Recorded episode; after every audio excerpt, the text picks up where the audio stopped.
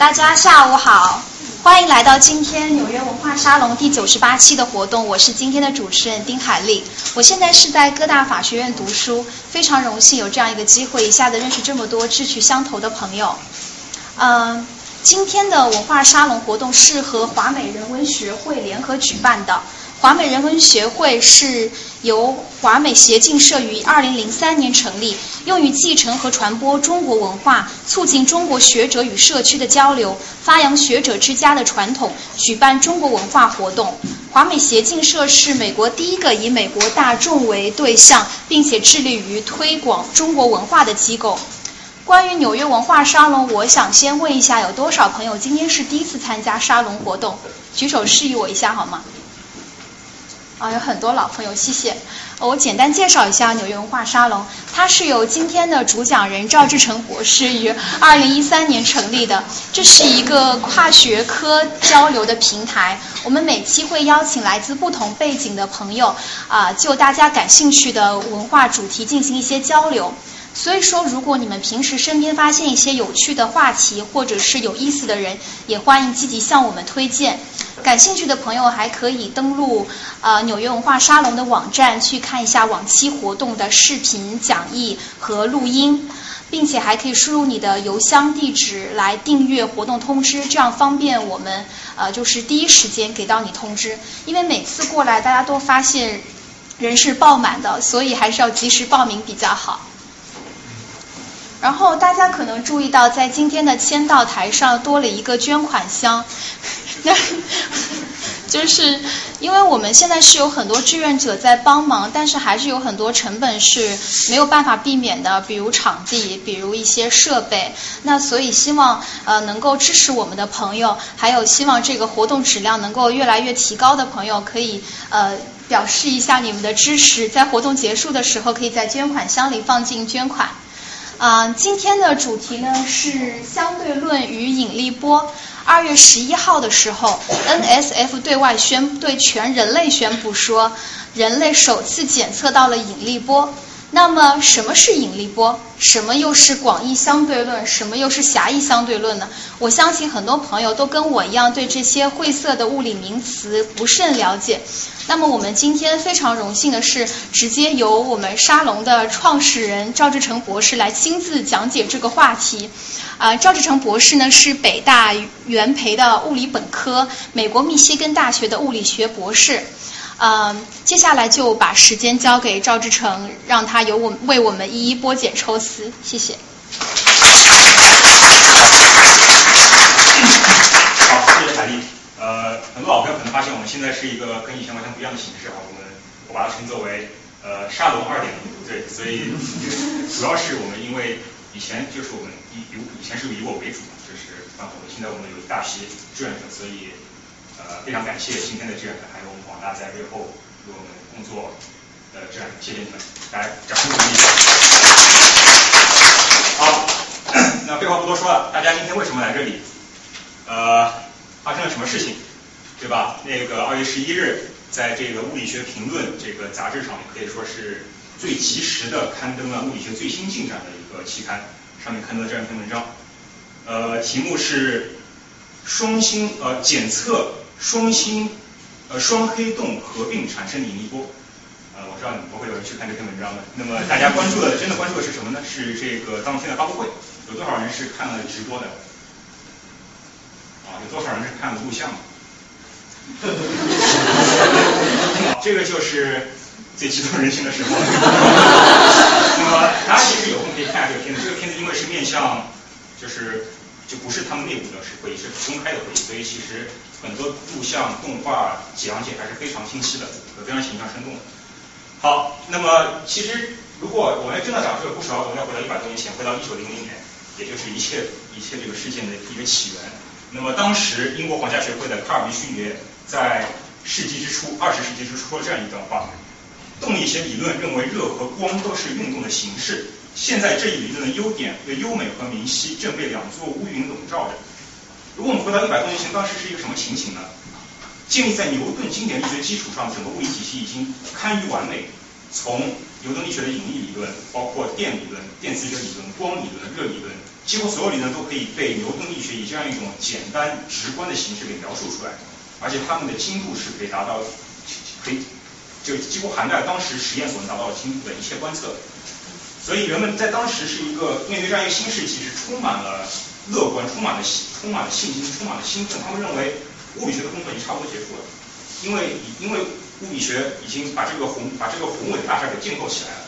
这个大厦是如此坚固，它的哲学基础，它牛顿在他的呃自然哲学著作原理把它这个哲学基础讲得如此之清晰明了，而且难以质疑。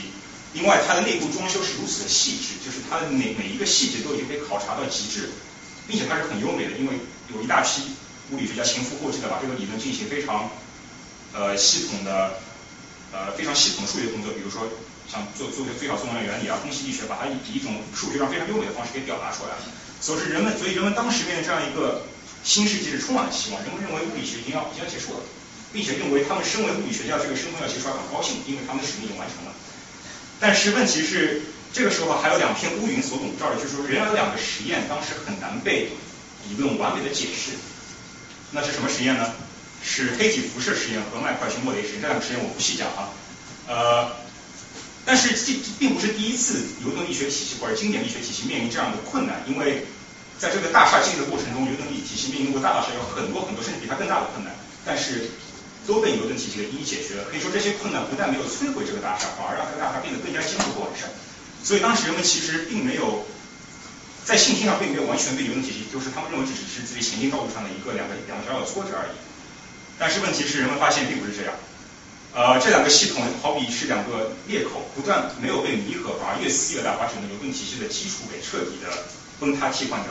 那么这两个实验分别，我这是简化的说法，其实历史会复杂的多，分别导出了量子力学，也是黑体辐射引出引出量子力学，然后麦克熊莫雷实验引出了狭义相对论。呃，所以说当卡尔文兄弟他站在世纪之初做这样一个宣告的时候，他是一种一种乐观的形式宣告。然后人们完全没有想到，在这个二十二十世纪前二十年，这个物理学看上去是要终结的、走向末年的这样一个理论，竟然发生了如此翻天覆地的变化。一大批年轻的新的物理学家，在这个舞台上做出了很多让人匪夷所思的工作，而且在今天认为是正确的。那么黑体辐射引出量子学这个说法，我觉得是比较可信。为什么呢？因为如果没有黑体辐射，那么可以说牛顿力学没有人去质疑它。也就是说，没有没有理由，没有必要去发展一个新的力学。但是，是否麦块？所以这里虚线的意思是什么呢？是如果即使没有麦块成果的实验，牛顿力学体系仍然有一些瑕疵。这些瑕疵是理论内部的，是逻辑上的，是即使没有实验，依然是难以弥合的。所以说，狭义相对论在这个程度上不完全是由实验所推动的。这也就是我们为什么现在在在今天站在这里要对爱因斯坦表示一种崇敬，是因为爱因斯坦工作和大部分物理学家不一样，他的工作不是建立在实验的基础上，而是建立在大部分是建立在一种思想的推演和逻辑的演绎上，导出这个理论，然后人们后来再把这个他得出的这个理论结果去用去和实验做比较，发现竟竟然是如此的一致，所以他其实是一个非常的怎么说难以难以说的 啊怎么去。怎么去介绍相对论呢？相对论有很多，当然，如果你作为物理学的学生，对吧？你左边你要去理解这一系系列的概念，什么叫惯性系、时间、空间，什么是等效原理，什么是力，然后进一步推出洛伦兹变换、爱因斯坦方程，并且进行一大批、一大大量复杂的张量计算。那么大家看到科普书就是右边的这个逻辑，对吧？爱因斯坦曾经有人问什么是相对论，爱因斯坦做了这个美女和火炉的比喻，然后这个比喻呢和很多呃。和很多很像很像谣言的段子不一样，它真的是爱因斯坦说的。但是他不是严肃的说的。然后包括人们会说尺缩中慢啊，因为运动的尺会变短，运动的钟会变慢。包括人们说时空弯曲。呃，这些东西呢，如果大家用来作为感性的理解，我觉得是没有问题的。但是如果你们完全是在右边这个这个区里面去理解相对论，我觉得是相当有害的。首先，什么叫时空弯曲？你一个懂语文的人告诉我，你告诉我叫时空弯曲。时空怎么会弯曲？它是一个容器，它不是一个化尺，不是一个石头，不是一个任何一个可以看到这些东西，它怎么去弯曲呢？这不不好理解的。那么，但是你们看的如此之多，以至于觉得自己理解了时空弯曲这个概念。然后，进而如果你们只看这右边的话，去试图去理解相对的话，你们会把相对论认为是一个物理学的理想天开。你们会，你们在你们观念中，你们会觉得爱因斯坦是个脑洞很大的人。他怎么会突然想到这些啊？尺会变短，终会变慢，时空会弯曲，他怎么知道这些东西的？然后你们甚至会可能觉得物理学家是一天一批整天在做富有创造力、想象力的工作的这样一批人。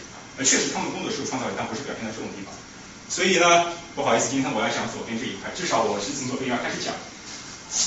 呃，但是你们不要担心，因为我不会需要大家有太多的数学知识和物理知识，我会尽量把这其中需要的物理和数学背景给去除掉。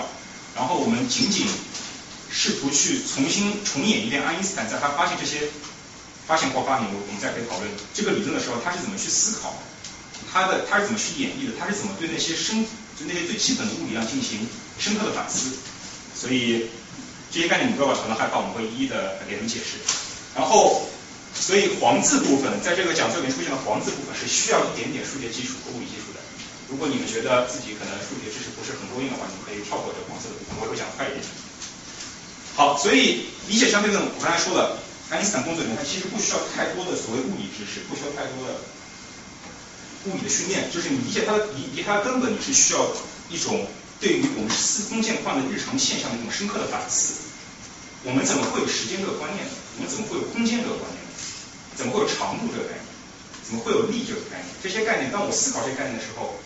我是它是怎么形成的？在我意识里面，它是由我的直观感受形成的，还是教育附加给我的，还是某一套理论体系附加给我的？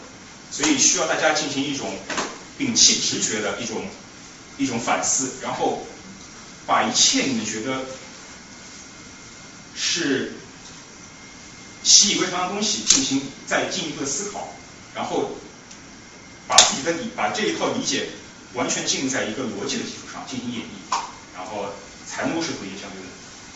我觉得只有这么做，你们才能才能真正的领领领会相对论的伟大，才能真正领会爱因斯坦他他作为一个在我看来是个思想家，他对这个物理学做物理学体系做一样一个做出这样一个变革性的动作的时候，他多么的厉害。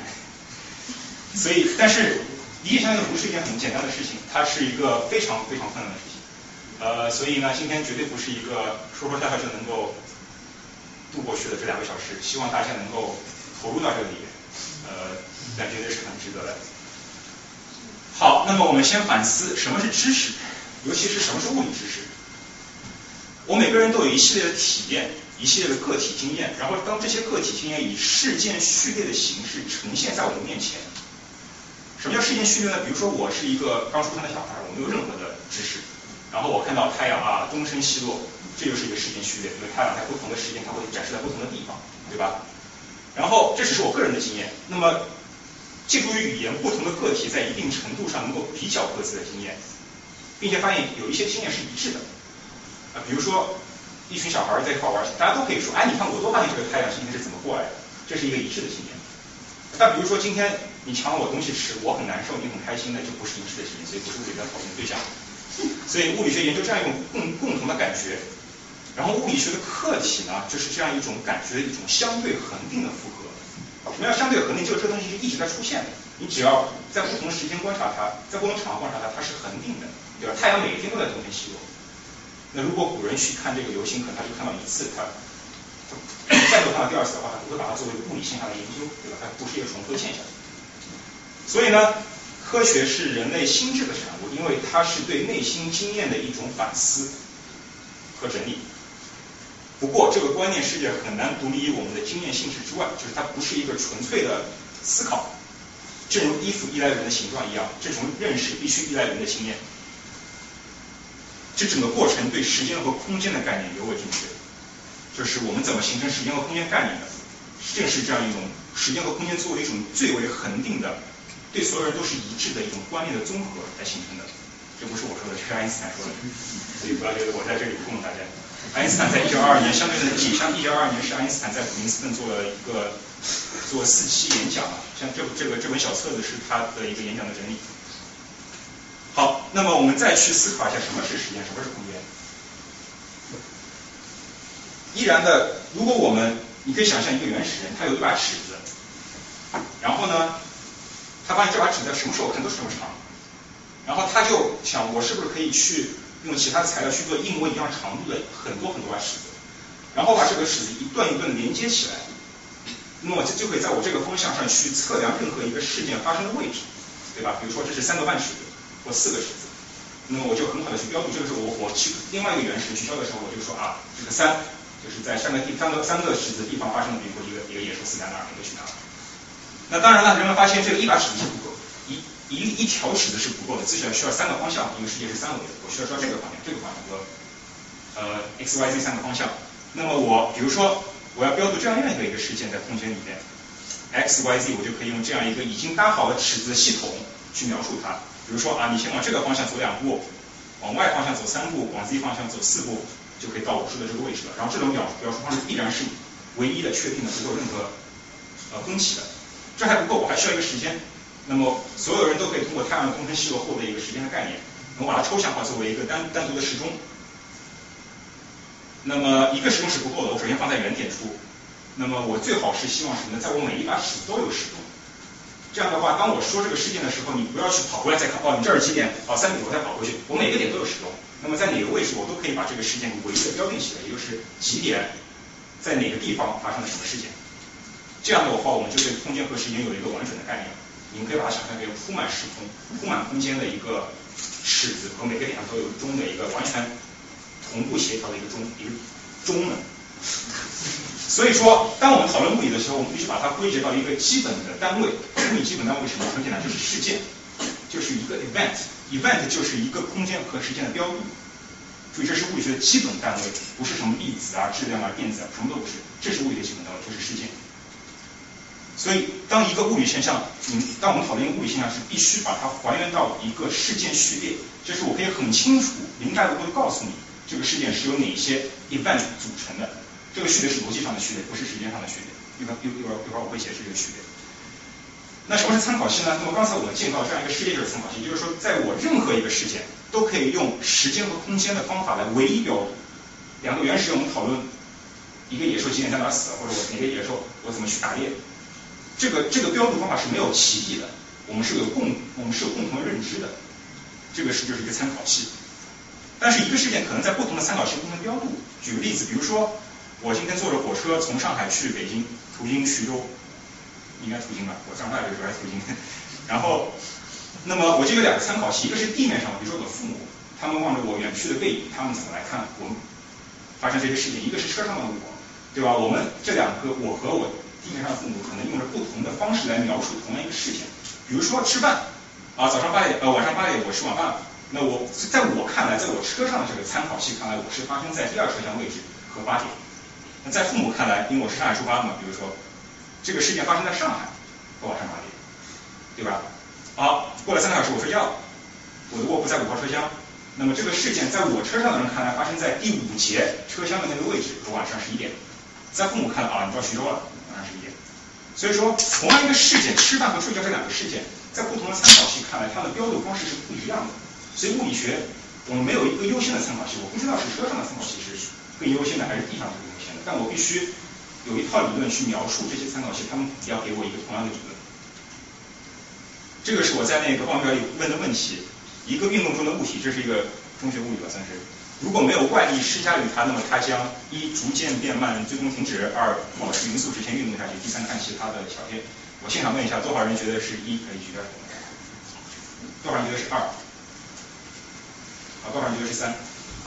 啊，您能您说一下？您其他条件，你比如说是有什么条件？啊，摩擦力也算力嘛，就是没有没有力施加于它，就没有任何形式施加于它。啊，请说。那个，我我不确定我理解对不对啊，但是我的理解是说，这个是放在惯性系的那个框架里面，还是这个呃，是这个理想状态里面，还是因为整个其实啊。就是就是就我理解，没有一个非常这个理想的这么一个真正的惯性系的存在，所以如果是在时空里面，它本身就没有什么一个什么运动直线一直一直能走下去，所以我觉得肯定是有其他的这个会影响到这个条件。对啊，已经超出了我们这个讲座的进度了。对，确实，这惯性系的概念我稍微解释，什么是惯性？其实，嗯，我们不考虑这个这个这种情况吧，我们考虑最直观的情况，就是大家初中物理的情况。那么初中物理告诉我们，应该是保持匀速执行运动下去，这也是所谓的牛顿第一定律，都记得吧？对吧？这不算超高啊，今天，这不算超高，这这我觉得比较可以。所以我们用是自由。那么什么叫惯性系呢？刚才呃解释非常好，就是其实是个循环定义，就是说在惯性系里边我满足牛顿第一定律，那么如果是惯性系呢，就是满足第一定律的参考系的惯性系。呃，物理学物理学是充满循环定义，这是没有办法的事情，因为你翻开一本词典，对任何一个词去查词典的话，最后一定会落回这个词，因为它词是有限的嘛。物理物理的理论也是这样的，所以说我们必须把它作为基础来认识。那么也就是说，如果你一个物体它没有外力的情况下，它速度不变，方向不变，这样一直运动下去的话，那么这个参考系我认为，在我现在看来，在我们现阶段看来是好的、理想的、完美的参考系。那么这个参考系不是唯一的，因为如果你有一个参两个参考系之间，它们是相对运动的，匀速直线。比如说在火车上的我和在地上的我的父母。他们看到的这个物体，这个这个牛顿第一的性质是一样的，就是都是满足没有外力就符合匀速直线运动，所以在这一点上，他们两个都是所谓惯性系或者完美的很好的参考系。注意，我们这是我们今天狭义相对论最重要的一点，可以说是唯一的一点基础假设，就是所有物理定律在所有惯性系里边完全相同。记住这句话非常重要，是理解狭义相对论最关键的一句话。所有物理定律在所有惯性系理论上，就是说，在火车上的我在地上的父母不可能通过任何物理实验来判断到底谁在动，谁不在动，或者谁的速度是多少，或者哪一个是完美的参考系，因为这两个都是完美的参考系。所以说，所有物理定律在所有惯性系里完全相同，完全相同，完全相同。好。那么，有的人说了，有的理解相对论说，其实不，这是这是你的呃，这是你的假设之一。还有假设呢，光速是恒定的。那这个假设是可以归到刚才那个假设，因为光是一个电磁波，就不懂没关系啊，只要接受它就可以了。电磁光的传播速度是由物理定律决定的。那么所有物理定律在所有参考系都一样嘛？那么意味着什么呢？光的光的光的传播速在所有惯性系里面怎么样？完全相同，对吧？这个有点反常，有有点反常反常识。其实为什么呢？因为如果你想象我在火车上往前走，比如说我以百秒冲刺的速度往前走，比如说某一个速度吧，然后火车本身也在往前走，那么在地上看来，我跑的速度就应该是我实际中跑的速度加上火车的速度，对吧？这就是所谓速度叠加的原理嘛。但是如果这一条是满足的话，光在如果我是一束光。如果我是一个闪电，那么无论物理定律告诉我们，无论我在火车上看还是在地上看，这个速度应该是一样的，这是很反常规的，至少在我们通常界也是很反常规的。爱因斯坦正是基于爱因斯坦其实从爱因斯坦从十六岁就在考虑这样一个问题，就是所谓思想实验，就是他在想，如果我坐在一个，就是他在一个光是电磁波，他在想，如果我沿着，如果骑在这个电磁波上，我会看到什么呢？我会看到一个静止的光。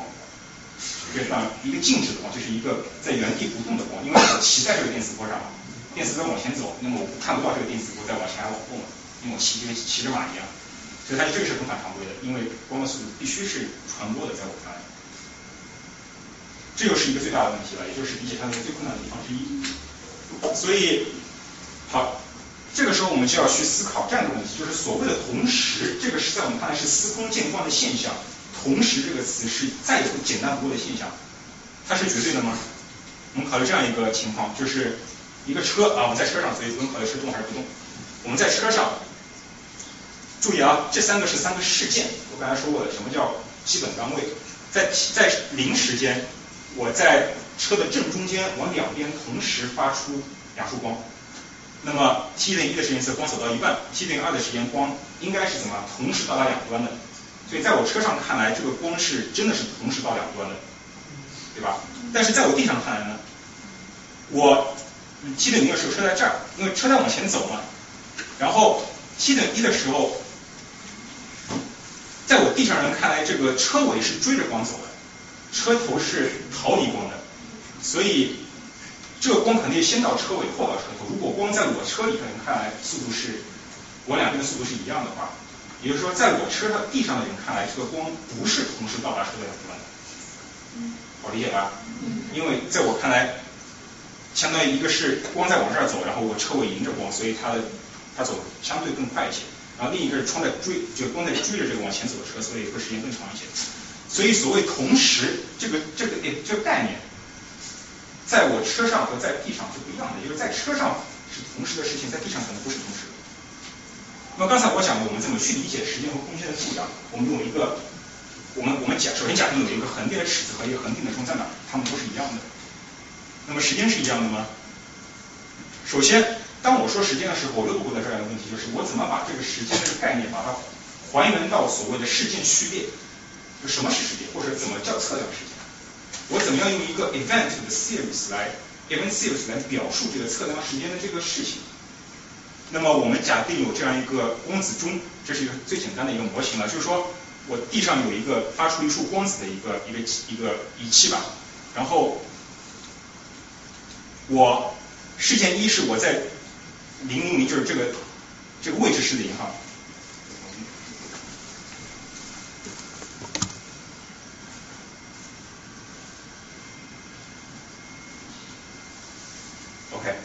这个位置是零，那么我在零零零零的时候，这个这个事件我把它称作为发出一个光子。那么这个光子又往上走，这里有一面镜子，对吧？那么我在零这个 y 等于 l，因为它的长度是 l 嘛，零 z 和 x 都是没有距离的，t 就是我的一个单位时间到达这儿，并且返回。那么事件三就是在原点这个位置，在两 t 的这个时候收到了一个光子。这是三个事件，我们这三个事件来来具体的表述什么叫时间，什么叫时间的测量。那么我怎么去定义一个时间单位呢？我定一个滴答，我把这一个滴答把它定义为事件三和事件一的时间间隔，也就是两倍的 t，也就是两倍的 l 除以 c，c 是速度嘛，这里不超纲嘛，这是初中数学。好，那么现在问题来了，如果我在地上，这个钟是在，这不是静止的嘛？这个这个珠光子钟本身是在往前移动的，所以在我地上的人看来，这个光线不是直上直下的，而是，而是经历了一个三角形，对吧？就是我这里发出来的，但我其实接收是在这儿，然后最后回到是这儿，因为这个车在往前走的嘛，对吧？所以它走的是这样一个三角形。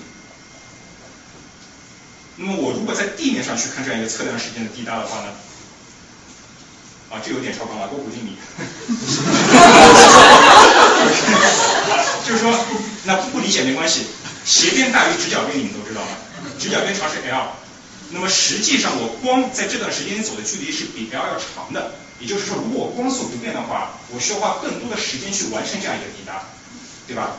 那么如果数学好一点的同学呢，看一下勾股定理，t 一撇就是在我地上看到的这个时间，这个滴答的一半半个滴答。那么这段距离是 v_t 一撇，这个是 l，那么波普定理这个是 c_t 一撇平方，那么把它解出来的 t 一撇等于这个东西。也就是说，同样的三个事件，在我地上的看来，它的它就发生了变化。首先，一这个发出光子没有变，因为我就是我在发出光子那一刻我离开你，所以它们是一样的。但是当我光子抵达镜子的时候，我 x 在往前移动了这一段距离，y 是 l，跟它一样，t 啊 t 一撇这是记错了，t 一撇是指在地上看到这个时间间隔。那么收到光子再往前又移动了一段距离，又回到了原点，啊回到了这个这个发射的地方。是两倍的 t 也就是说，在我地上的这个滴答是这个数字。同样的事件啊，同样的一个测量时间的事件，在我地上我看到是这样一个距离。那么你们看到和和这个车上的滴答是不一样的。也就是说，当我同样表述一个钟的时候，我不可能，我不存在一个一就是我不存在一个鲜艳的、纯粹完全一样的时钟，我必须用某一种方式来校准它。这个校准方式如果依赖于光的话，那肯定是不一样的。也就是说。我不可能用同一个时钟来校准不同参考系的时间，也就是我们所谓的运动的钟会变慢，就是这个道理。那么什么叫那么长度呢？这我说快一点，这个其实不是很重要，就不是挺重要的，就是一个滴答啊。同样的，我把这个尺子横过来放，这个这个这个车往前走，同时这个光在追着这个镜子往前走，并且在时间二的时候往回，在时间三回到这个地方。那么我怎么叫测量一个？长度呢？很简单，我在经过一个滴答的时候，我看一下你的位置到哪儿。然后假设我在地上看到的长度是 l 一撇，那么在我地上看来，我这个一个滴答经历的时间是什么呢？首先是光追着这个镜子走经历的时间，并且返回经历的时间，对吧？因为一个是追着走，一个是相遇嘛，所以一个是加，一个是减。然后这一个滴答应该是什么呢？应该是我刚才刚才那个磁带的前面提到的地上的滴答，也就是一个被压缩过的时间，呃，被拉慢的时间。然后如果你去解的话，你会发现 L 一撇等于这个这个公式，就是 L 是在车上看到的这个尺的长度，也就是这个光子中的这个距离。也就是说，在我地上的人看来，这个在运动方向上啊，注意，在运动方向上的这个长度被压缩被压缩的，这个是小于一的嘛？这个就是所谓的中脉。也就是说，当我考虑尺的长度的时候，你不能异想天开，你不能想当然的认为这个是一个一个一个一个一个一个常数或一个恒定的概念，你必须把它理解为，你必须把它分解为某一个事件序列才能够去理解。好，那么怎么在不同参考系里面标注同一个事件呢？牛顿认为存在一个绝对的真实的自身永恒流淌的时间，就是这个时间你不论在哪测量都一样，对吧？你早上八点吃饭就是八点，你在地在地上的人看来和在车上的人看来都是八点。但是爱因斯坦说楼上的假设必将和光速不变相矛盾，我刚才讲过了，你这样讲的话肯定会导致矛盾。那必须通过一种操作定义来校准时间。什么叫操作定义呢？就是把你的这个概念，时间也好，长度也好。把它还原成一个事件序列，咱们再谈。你做这样一个还原，你给我空谈时间、空谈概念，那我没什么好谈的。也就是同一个事件在不同参考系里面，时间是不一样的，进而距离当然也是不一样的。这个变换就要用到洛伦兹变换，今天不细讲，大家感兴趣，数学中数学好的同学可以自己去搜一下。所以说呢，这个其实是对时空的一种新的定义，就是说我们怎样去标注这个时间和空间。爱因斯坦说，你就给我一个基于。时间事件序列的一个操作定义，咱们再谈我怎么去标注时间和时空间。你不要跟我上来讲哲学的时候存在一个存在一个呃完全一样的时间在哪做时间，你不要跟我谈这些，你就给我谈这些事件，给我谈 event，我来重新定义这个时间的刻度。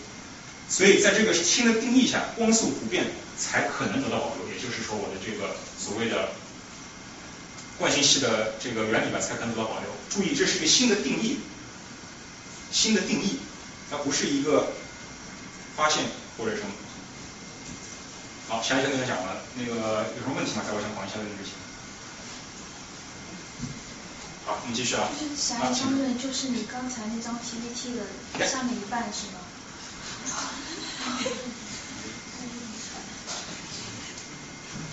呃，当然了，我刚才讲是狭义相对论的基基呃基本概念。它的数学其实是要用到这个洛伦兹变换，就怎么去对这个不同时间空间的呃这个参考系做一个变换。就是刚才的那个，因为光速 c 是不变嘛，所以对对对，就刚才那个，其实我们可以。呃，可以。有问题吗？爱情问题。有问题，就是说那个，为什么爱因斯坦会有这么会有这么一个想法？就是说那个光速，他他假设的光速是怎么样？因为是这样，就是说。我这么跟你说，如果你理，如果我们这样，我们理解，呃，万有引力大家知道吧？万有引力常数在不同参考系里面是不变的，这个好理解吧？这个好理解吧？然后光速它是一个被理论上推断出来的一个东西，然后它是由两个物理常数决定的。这两个常数你可以把它理解成它们的性质和万有引力常数这个常数性质是一样的。所以它不是一个实验得到的东西，它是在理论里边是有理论决定的一个东西。对，也就是说，光电是个电磁波嘛，然后电磁由这个麦克斯韦理论推出来说，电磁波传传播速度是由常数决定的，所以光就是一个常数。它不，这不是它的，这是就是这是一理论的推论。同时，因为我们假定所有常数在参考系里都是一样的，所以光速必然是一样的。哎。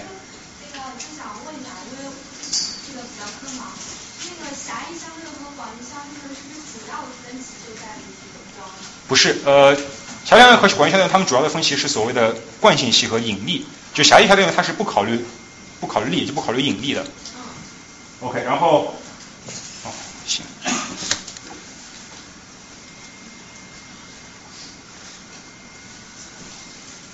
所以狭义相对论可以其实可以把它理解成一个没有力的一个一个理论，它只是告诉我们在不同的惯性系里面，它们的我应该是怎么去标注它们。对。但是广义相对论不一样，我正好讲到广义相对论。那么好，那么牛顿第一定律讲过，牛顿第二定律就是有力的情况怎么办呢？这个也不超纲吧？F 等于 ma 就是力等于质量乘以加速度。也就是说，很好理解，一个越质量越大的东西，它越难被推动了。不，你需要越大的力来推动它，也就是力等于惯性乘以加速度。那万有引力这个有点超纲了，就是力等于一个常数乘以两个质量除以它们距离平方。那么呃，物理好的同学应该还记得这个公式。好，那么爱因斯坦进一步就设想了这样一个思想实验，所谓的封闭电梯实验，大家可以也去也去也去试想一下，就是说，如果我们每我每个人现在是关在就这个房间没有窗子，我们都关在一个电梯里面，一个封闭的电梯里面。第一种情况是我在地球上静止，也就是我们现在的这个情况，那我们感到每个人是有重力的，对吧？我们跳起来会最后落到地上。另外一种情况是，如果这个电梯是在太空中，也就是所谓太空中没有引力，没有任何引力的情况，但是它是在加速运动的，比如说在往上往上以某一个加速度往上，就好比大家坐电梯的时候会感觉电梯突然猛一启动时候会变重了，对吧？这是因为这个加速产生的效果。那么在我地铁地面静止的电梯和在太空中加速上升的电梯，作为一个人来说，他的感觉应该是一样的，他都感觉到一种力量把他拉到下面，对吧？也就是说，我们如果这个电梯封闭的话，我分不清这两种情形。那第二个思想实验是是有点像，就是说，在地面上失重下落的，比如说我们在坐电梯上，突然这个电梯线它一断，这个电梯往下掉了，那么这个时候每个人感觉到的是感觉到的跟每个人体验就应该在太空中一样，就是失重，就没有任何力，和它的这个电梯里面看来，也就是说，如果你处在这样一个电梯里面，假设这个电梯足够长，你可以掉一段时间。然后，并且在在太空中静止没有引力的话，因为电梯是封闭的，你也不可能通过任何物理实验来区分你处在哪一个情况，对吧？局部记取啊，局域情况，你不考虑这个全局的，因为力是有有几何性质的，没法再讲，所以说爱因斯坦就提出这样一个等效原理，就是说，那么所谓的非惯性，刚才静怡讲，什么叫惯性系？就是没有惯例的情况下，物体将往中牛顿第一律啊什么什么。那么有惯性系的情况下，呃，在非惯性的情况下就不符合，但是真的存在非惯性系吗？或者说非惯性系和惯性系的区别真的那么大吗？因为在这个电梯里面，显然加速运动电梯是非惯性系，在地面上静止的是惯性系。那么，但是这两个它们的物理又是等效的，就是说在电梯里的我不可能通过任何物理实验来区别它们。那他就进一步提出，所谓的惯性系和非惯性系的区别真的是真实的吗？还是是一个人为的结果？或者说另一方面，力和加速度真的是真实的吗？也就是说。他提出，所以他提出这样一个等效的原理，这是一个基础假设。他认为无法通过物理实验区别加速运动的参考系，比如说太空中上升的地电梯，也就是所谓的非惯性系，和引力场中的比如说静止不动的惯性系。不可能在电梯里通过实验去区别我是处于哪一个情况。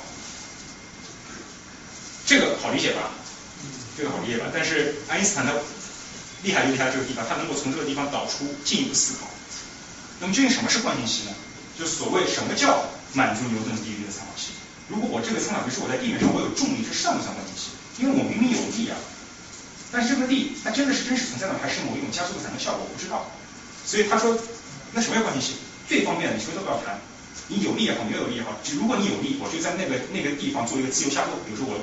在地球上没关系，我就做一个沿着电梯自由下落的情况。那这个地方在这种情况下，真的是没有任何力，对吧？因为有力也被这个加速度抵消了。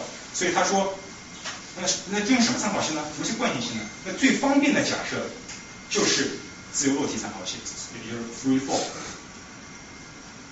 但问题是我们实际观测的引力是不均匀的，因为引力，比如地球，它是以各个方向往这个往当中吸引的，你不可能落到一个参考系，它是往里塌缩的嘛，对吧？如果这个引力是一个常数，就是所有人都是往下那好吧，你就就造一个参考系，它就是 free fall，所有人都 free fall 没问题。但因为引力是不均匀的，你不可能做到一个参考系在所有人都在里面 free fall，因为这样的话大家都都塌缩到一个点上了，是不可能。所以说，注意这是这是这最难理解的一个。过了这个地方，今天的讲座就很轻松了。所以，我是否在每一个时空领域内，所谓领域就是在这个小区里边，力是一个常数，没有方向的变化，那各这个各个地方都是一样的。我是否存在这样一个领域里边？啊，我在这个领域里边，我如何啊？首先我在这个领域，我有我有力，那么就那我这个力就有一个跟它等效的一个自由下落的惯性系，对吧？我每一个地方都有一个一一对应的关系。那么我在这个时空领域里面，我如何描述这样一种等效的运动呢？在我这个惯性系里面去看它，呃，在我这个参考系里面去看它，让这个运动看起来和引力的效果是一样的。这个大家可以花半分钟去理解这个力，对吧？咱们就过去了。这是最难的一个点，就是我在这个时空领域里面，因为比如说我在这个区域里边，我是有力的嘛，我可以假设有另外一个赵日腾，他在这个空间里是在自由下落的，虽然在某一个瞬间哈，没有落了很长时间，某一个瞬间，他做了这样一个自由下落的状况。那么在那个我里边，在那个赵日腾，他看到的世界是真的是惯性系，就是没有任何力，也就是说你用任你往任何方向发出一个东西，它都是零素质性的。对吧？恒星有恒星韵律。那么现在我在地址上静止的人，我去看那个正在下落的导日神，它的这个运动，我我怎么去描述它？在我这个层面里怎么去描述它的运动？因为这边这件事有一个坐标变化，就是就是加速加速，速度在变快。你可以理解是从零变成很小的一个速度，因为我们在考虑所谓零不仅是空间上，是也是时间上的。就空间是离我很近，时间上是离我这个距离，就在我这个 moment 及它下一个 moment。就很短的时间，那么我我怎么去看那个我？我怎么去描述它的运动，使得这个运动在他看来是直线运动，在我看来效果和引力一样？我如果能做到这样的话，我不需要引力了，因为所有这个引力都可以用坐标变换来实现，对吧？好了，这个小部分也不小了，咱们往下走。这是一个非常困难的几何问题，因为这当涉及到参考系的变化，这个变换是跟每一点是不一样的，因为引力是不均匀，对吧？引力是。所谓不均匀，就是说，在地球上是均匀的，但是方向是不一样的哦。就在这儿的你和在国内的你，它们方向是这个不一样的，对，它们方向是。所以，它当然你在不同的距离，离大小也是不一样，对吧？所以它是不均匀的。这个非常困难的几何问题。那么爱因斯坦厉害在厉害在哪儿？他没有停止在这儿，他还继续往前思考。也就是说，啊，那么在惯性系没有力，物体进行匀速直线运动，这个很直观嘛，对吧？什么叫直线呢？大家继续思考，什么叫直线？直线很难去很难去很难去表述，但是我们可以把它作为一个操作定义啊，注意又是操作定义，两点之间距离最短的路径叫直线。也就是说，从我从我到那儿，我我可以走很多很多路线，然后我每走一遍都把它距离一段一段的量出来，然后我找出最短的那一条就是所谓的直线，这是一个操作定义。还是基于 event 基于事件的定义，这个有点超纲了。勾股定理，三维的勾股定理，x 平方加 y 等加，也就是比如说我这儿零，它那是 x y z 的话，我们之间的距离，在我们通常的概念理解，我应该是这样计算的，对吧？但是呢，因为我刚才讲了，从我静止的我和一个掉落的我来看来，它们是处于不同的参考系，也就是说 x y z t，在我和在它之间有某一种变化关系。那么这种变化关系，在我这个参考系看来。它就它它的这个直线的定义就不再是这么简单了，而是另外一种形式。然后在那个形式里面呢，在这个形式里面呢，在这个新的距离定义下，两点之间的最短路径可能又不是直线了。明白我的意思吗？当你去改变这个距离定义的时候，你再去，就从我在老讲台那儿。我每一每一个可能的我都走一遍，然后每一段我再去测它们的距离。当我这个距离测量方式发生改变，我重新定义的测量方式，可能真的最短路径是一条弯的线，而不是直线。直线啊。站在他的那个路线。站在我，因为在他看来肯定是直线，因为在他看来是有空间是所谓平直的，就是真的是它惯性系嘛。就在我看来，它其实走了一个弯的线，但这个弯的线可能在我看来确实不是直线，但是仍然是距离最短的线。通过某一种方式来定义距离。所以距离的方式被重新定义了，才有可能实现这样一种最短路径不是所谓直线的情况。也就是说，虽然我没有引力，但是我只要知道它最短路径是什么，我仍然可以用同样的方式来表述它。也就是说，它的路线表达出来的情况和引力的效果是完全一样的。也就是说，直线在这个操作定义下获得推广。什么叫直线呢？不是我们直观的看到的直的线，而是距离最短的线，也就是在几何里面称为测地线。这种定义距离的方式称作度规，也就是 metric。当然了，在在广义相对论用的是三加一维，就是时间和空间我们必须融合在一起的。因为刚才在狭义论也讨论过了，空间和时间是不可以分开讨论的。那么我这里是因为方便起见，我只讨论了三维呃空间的方面，但是必须是一块讨论的，这个我就不细展开了。但呃概念是一样的。所以说如果我定义了一个度规，也就是我定义了一个测量距离的方式的话，在这个新定义里边，它走的最短路径不是直线，但是是和引力的效果是一样的。这个时候我就不需要引力了，我就完全用度规的方式来替代引力的效果。所以这就是我们通常说的时空告诉物质，我告诉物体如何运动。在这种新的度规的定义下面，它以某一种方式运动，可能不再是直线了。好，见证奇迹的时刻。就爱因斯坦在基于这个讨论提出了他最著名的爱因斯坦方程。左边是这是一个二阶非线性偏微分方程，不用去理会啊。左边这个是关于度规的一个。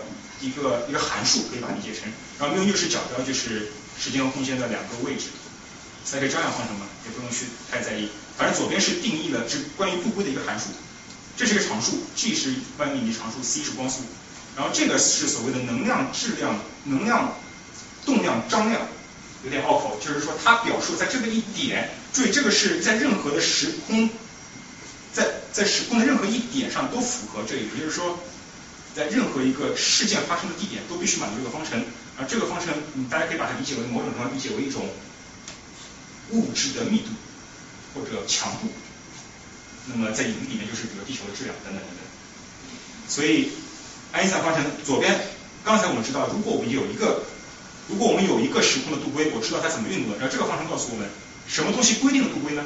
是这个地方物质，也就是。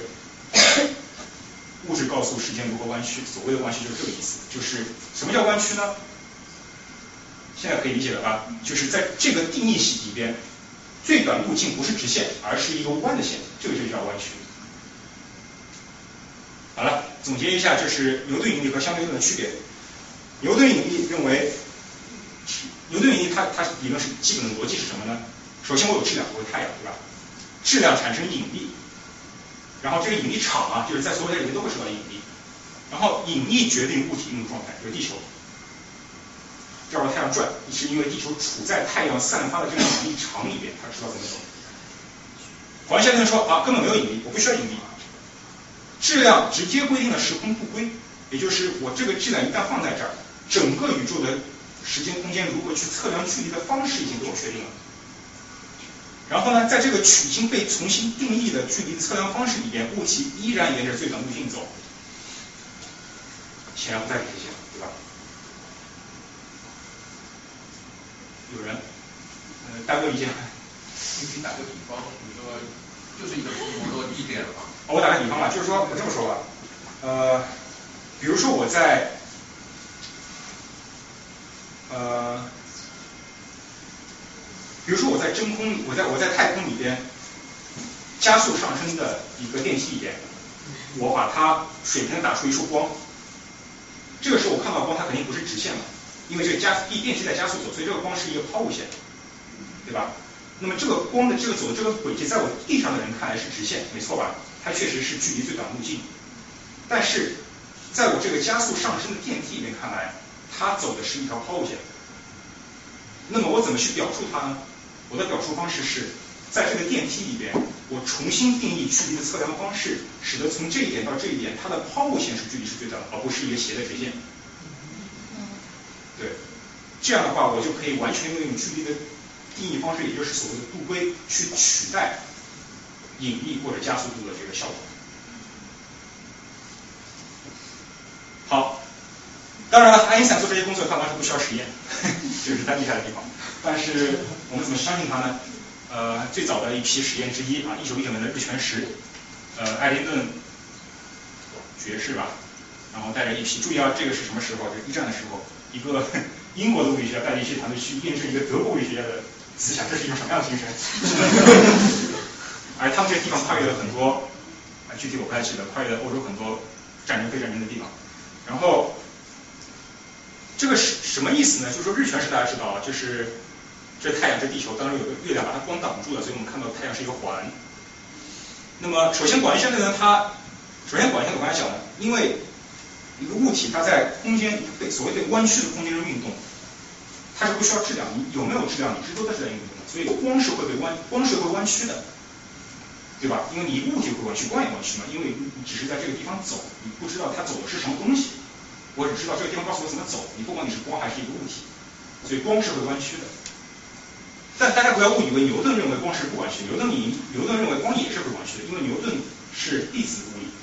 牛顿体系认为一切物体都是由粒子构成的，一切作用力是粒子之间的作用力，一切运动是粒子的运动，也就是一切东西归根到底都是粒子，包括光。那有粒子自然就有质量，所以牛顿认为光是有质量的，所以光也是会弯曲的。所以像他认为牛顿认为光是不弯曲的，但牛顿认为光也是会受引力弯曲的啊。然后爱因斯坦也是会有引力弯曲，那么但是他们的计算结果是不一样的，弯曲的程度是不一样的。这个时候日全食的这个实验要做的其实是去检验到底哪一个理论告诉我的这个弯曲的程度是符合实验观测的。为什么要做日全食呢？因为首先这个是很远的星星体哈，我在地球上看这个星体的话，因为我地球在转嘛，所以假设这个星体足够远，假设假理解它不动嘛，那么在我地球上看来，星体在走，对吧？太阳离我近了，也在走。那么如果没有太阳，我看到星体轨迹就是一个均匀的轨迹，这个没错吧？但是如果一旦这个太阳横亘在我和星体之间，这个时候，无论是广义相对还是牛顿引力，我看这个星体在这儿，这光会被它的强烈的引力走经过它朝弯曲，以这样一种方式，实际的是实际的星体 star 到我这儿，那么因为我人不知道光会弯曲的，所以我人看到的是一个，假如好比星星是从这儿过来的。所以就是说，当太阳经过我和星星之间的这个，当太阳从我和星星之间扫过的时候，我会看到这个星星呃突然跳到一个地方，继而接着走，对吧？那么我要我要做的就是把这个跳过的这一部分给算出来，它怎么跳。那么通常是看不到，因为太阳太亮了，把这个星星光完全挡住了，所以需要日全食。因为在日全食时候，太阳光芒被遮住，所以我可以看清这个星星。所以为什么一定要日全食？那么这个结论当然了。爱因斯坦赢了，对吧？什么是引力波呢？跳跃快。呃，其实之后之后东西就比较直观了，因为呃，因为为什么呢？因为引力波它和某一种我们已经非常熟悉的波并没有太大的区别，就是电磁波。呃，电磁波是是，就是说呃，大家如果知道我们这个所谓的基本作用力的话，对吧？我们电磁，我们我们通常认为四种基本作用力：引力、电磁力、弱力、强力等等。呃，在这种大尺度，我们不考虑弱力和强力，或者我们可以把它理解为已经和电磁力给统一了。所以我们可以把它理解成两种基本作用力，也就是引力和我们今天在这个今天语境下的电磁力。那么电磁力它其实的运动运作的方式和引力是非常像的，它的描述方式是叫麦斯韦方程组。如果大家大学学物理课的话，应该应该知道这个概念。那么麦斯韦方程组。它和牛顿的这个方程其实是很，牛顿它是个非线性方程，就是说，如果我们把它看作一个低，就叫什么叫微扰近似的话，它其实就跟那个它的方程的结构和马克思方程组的结构是一样的，也就是说，马克思方程组它计算出来所谓电磁波的存在，那么用同样的方式，我同样可以计算出。不要，我不学不想叫引力波，叫杜圭波，我觉得更加合适一些。因为这个引力在我的广义相对论里面已经被这个概念已经被消灭了，反而是取而代之是用杜圭，也就是说，这个测量时间空间距离的方式以一种波的形式弥散在整个宇宙中，就好比电磁场以一种波的方式弥散在整个宇宙中。举个例子吧，比如说我这有一个电子，它是一个发生电磁场的一个波源。那么我这个电子如果我把它进行快速的扰动的话，它会在这个以它为中心扩散出这个电磁波，因为这个电磁场被它就跟着它一起发生变化，然后这个这个这个所谓波前就是这个波的这个变化是一种涟漪的形式扩散出去的，也就是大家比如说你在水面上扔一块石子儿，它这个水水的波也是以一种慢慢往就如果你看这个最外沿哈，它是一种。某一种恒定的速度往外扩散出去了，就这个电磁波和引力波、杜规波吧是一样的，就是说，当我波源发生一种周期性的震荡的时候，我会激发出。那么如果这个波源这个力是电磁，电磁力就是电磁波。那如果是电荷比如说，那么引力就是引力波或者杜规波，叫引力波，杜规波太拗口了。大家大家大家知道，这所谓的引力波，其实在相对论语境里它没有已经没有力了，就是一种测量时间的方式，是一种杜规，对吧？如果你跟别人说的时候这么说的话，别人会觉得你很厉害。你可以指出啊，引力波是一个多么糟糕的名字啊，等等。那 么，OK，那么电磁波其实引力波这个东西并不对我们来并不难，因为电磁波已经被研究的非常非常透彻了，它是整个无线空间的基础，对吧？手机什么都都需要那么大的电磁波，所以这个研究包括怎么去捕获电磁波，怎么去传输电磁波，怎么去处理信号，信号处理单单就是一门很广阔的学科，呃，理科的和工科的，所以这些数学基础已经都在那，我们只不过把这个外皮把这个把这个外皮把这个内核从电磁力变成引力，其实所有的研究方式都是一样的。所以一旦我们有了这个最原初的引力理论之后，我后面东西就顺就已经是非常的自然而然的形成了。那么电磁波传播光速等于光呃传播速度等于光速，对吧？顾名思义嘛，光本身就是电磁，光的速度就是电磁波速度。那么引力波的计算结果表示，它的传播速度也是光速，这个和牛顿引力是不一样的哦。牛顿引力因为引力是一种计时超距的作用力，也就是说，比如太阳在那儿，地球在这儿，太阳如果有一天你就三块突然没了，我这地球是会被立刻甩出去的。但是光从太阳到地球需要八分钟的时间，也就是说。我地球上人看到太阳明明还在那，我怎么就被甩出去了？八分钟之后才恍然大悟啊！但是显然根据牛顿引力，这个引力波产生的速度跟光是很共的，就是说当你看到波太阳没的那一刻，你也自然意识到自己被甩出去了。所以这个牛顿的引力是不一样的。好，那么既然引力是一种波，那么波在扩散的过程中就会消耗能量，对吧？那么这个能量有多强？这能量有多弱呢？我们考虑太阳、地球构成的双星系统，因为所谓双星就是说两个东西在互相转嘛。那我们我们通常认为只有地球绕太阳转，但其实因为太阳质量太大了，所以我们可以把它理解成这个转的中心是非常非常接近于地球，但是它仍然是一个双星系统。那么既然这个双星系统，这个是运动的系统，对吧？既然是个运动系统，它这个波源就是在一个周期性的变化。那么既然是一个周期性的变化的波源，它必然会散失引力波。那么既然会散发引力波，它必然会进行能量损失，因为引力波是一种物理现象。那么经过计算表明，这个引力这个引力波的功率是多少呢？是二百瓦，充一个 iPhone 也需要五瓦。那么相比之下，太阳自身它是要不不断的辐射这个电磁波的，太阳自身电磁辐射功率有多大呢？有这么大，所以引力波几乎这地球这个太阳系这个引力波是极难被观测，因为它实在太小了。好，那么 GW 幺五零九一四。这个也是可以用来装一装的词哈，就是 gravitational wave，在二零一五年九月十四号发现的这个东西，被称作，在那个 LIGO 就被称作这个，你以后就可以用这个来来指代这个引力波，比如说 R G 的幺五零六一四，特别牛。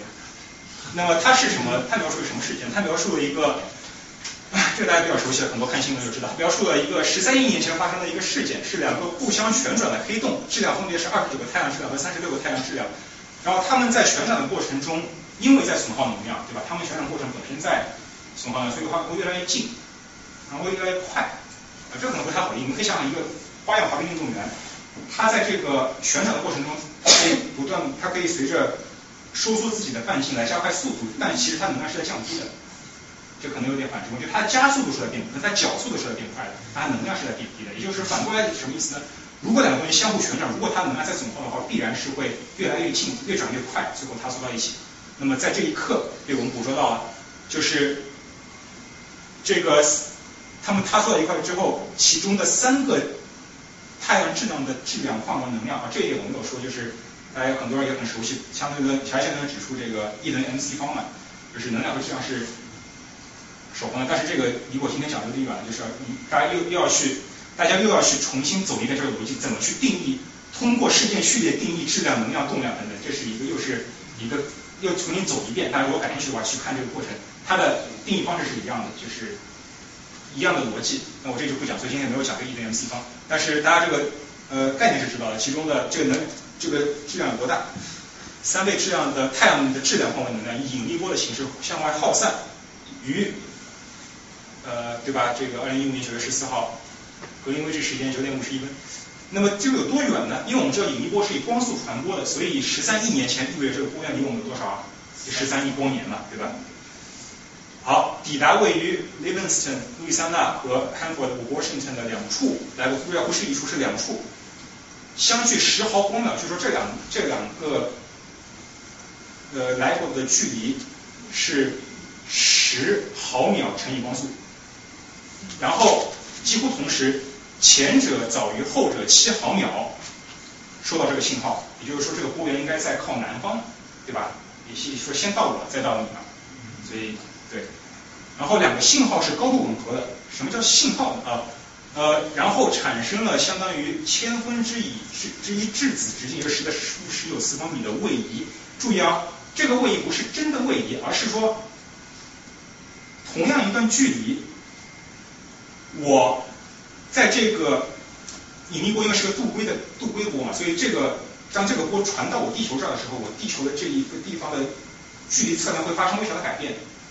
也就是同样，我看，比如说从这儿讲它到我这儿，在没有这个引力波没有到的时候，可能比如说是一米，对吧？两米，比如说，啊，这个引力到我这儿的时候，我根据它的距离定义，我去测量，发现是两米加上十的负十六次方米，是这个意思，不是说真的肉眼看到的距离改变，而是说在我实际这个位置没有变的话的时候，它们的距离，物理距离，也就是被这个相对论定义的距离发生了这个改变。所以千万不要跟我说这个东西到底有没有动，这个东西真真的是没有动的。好，那么怎么去探测呢？这个莱博探测原理是什么呢？根据名字就很可以理解了，就是 laser，就激光干涉引力波探测，对吧？这个莱博的意思。这个基本原理是迈克尔逊干涉仪。那么如果大家记得最早一开始说的两片乌云，迈克尔逊莫雷实验，同样用同样的一个干涉仪，可以说是呃验证了这个狭义相对论，就是光速不变。那么同样的一个实验原理，在一百多年以后。又用来验证它广义相对论的这个是很很很值得玩味的一个一个事情。然后它的探测原理是什么呢？这里边有一点的这个激光所就光的干涉的原理。呃，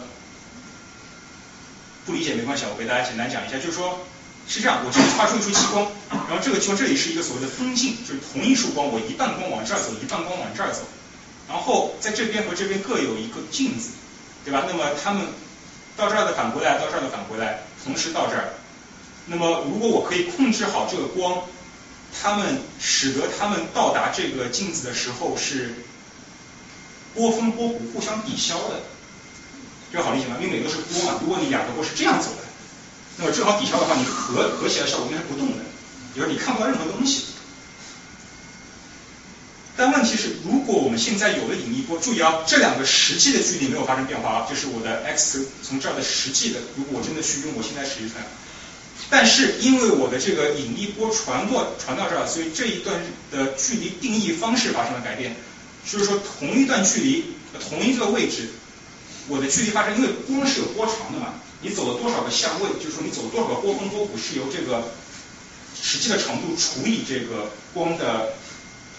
波长所决定的，对吧？那么如果我这个光的这段距离距离的定义方式改不改变？就是说我从这儿到这儿，我的距离是测就是物理定义的距离变长了或变短了，那么这个光走的相位是不一样的，对吧？那么就会发生微小的不吻合，就是波峰波谷不再是这样吻合的，而是一种微小的不吻合发生错位。那么这个错位到我这儿的时候，就不再是完美抵消的，而是会剩余某一些微小的信号。然后这里的探测器就是用来探测这个信号，也就是就探测到了。那么这个就是实验的，OK，这个是先看这个吧，这个这个这两个，这左边是这个 Hanford 的那个 LIGO 探测的信号，右边是 Levinson 探测到的信号。首先这是就什么都没有的情况，这是所谓的噪音 noise。然后这个是真实探测到的，这是时间哈，看零点三秒、零点三五秒、零点四秒。然后这个是强度，就是 strain，就是就约化为这个度规的强度。然后首先呢，这两个波是高度吻合的，这样的形状是高度吻合的。然后这个图是这个图去掉了噪音之后剩下的比较干净的图。而且它们之间差了零点，嗯，差了七毫米的位移，所以你可以通过两个图做一个水平方向的一个移动，就可以完全吻合了。好，那么这个图是什么意思呢？这是一个频率哈，就是这个振动会越来越快，越来越快，越快，最后归于平静，就是两个星体一开始在稳定的绕转，最后越来越近，越来越近，越来越近，然后快速的旋转，在这一刻塌缩到一起，然后最后归于平静。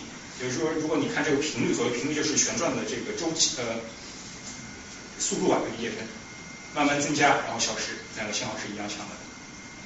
那么，那我怎么知道这个双？有很多人问我怎么知道是两个黑洞呢？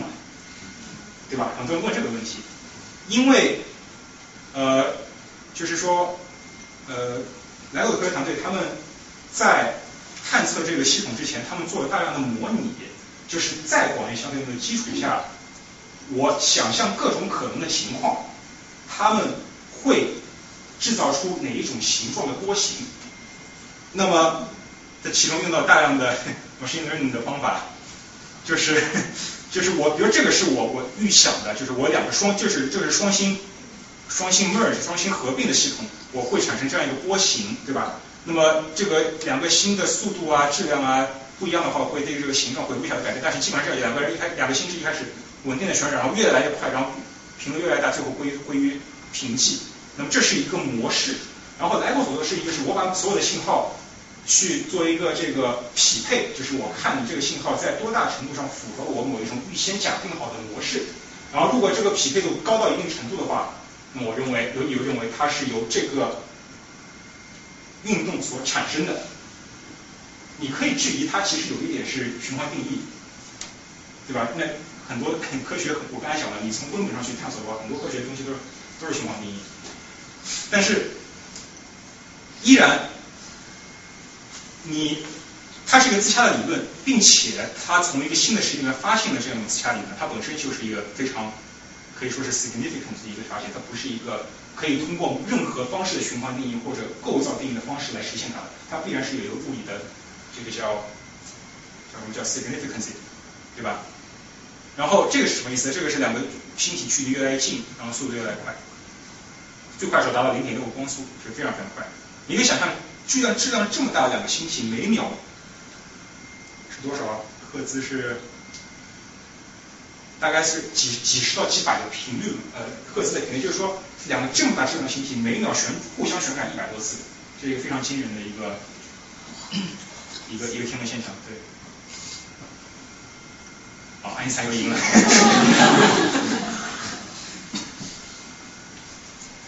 好，那么又有人问了，呃，探测。我呃引力波有什么意义呢？它是有完全全新的观测维度，因为我们之前哈，所有至今为止所有的物理观测都是基于电磁波，对吧？你看光或者你接收各种光信号、X 光、伽马光，它们都是电磁波的模拟形式。你一开始肉眼，你就看星星，光可见光，对吧？然后光学望远镜、射电望远镜，它其实是光的频率的一个扩充，但它没有走出光的测量范围。所以，但引力波不是，它完全不需要光，它就是一个单独的一个检测的维度。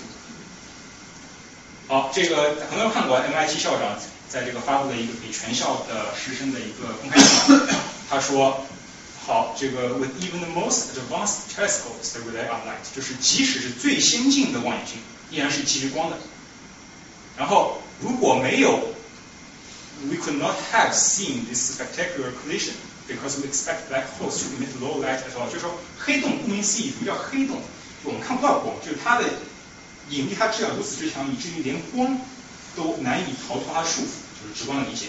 那么顾名思义，黑洞本身是不可能散发光的，对吧？也就是说我们不可能通过常规的方式去直接观察到黑洞。